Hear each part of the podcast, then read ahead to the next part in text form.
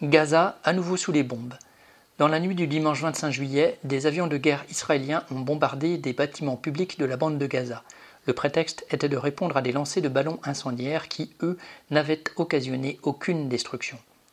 Avant de se livrer à ces bombardements, les autorités israéliennes avaient réduit de moitié la zone de pêche des Palestiniens au large des côtes de Gaza, de quoi asphyxier encore un peu plus les familles qui survivent grâce à cette activité. De même, ces dernières semaines, Israël a encore bloqué des camions-citernes transportant du carburant pour l'unique centrale électrique de Gaza par le passage de Karam Abu Salem.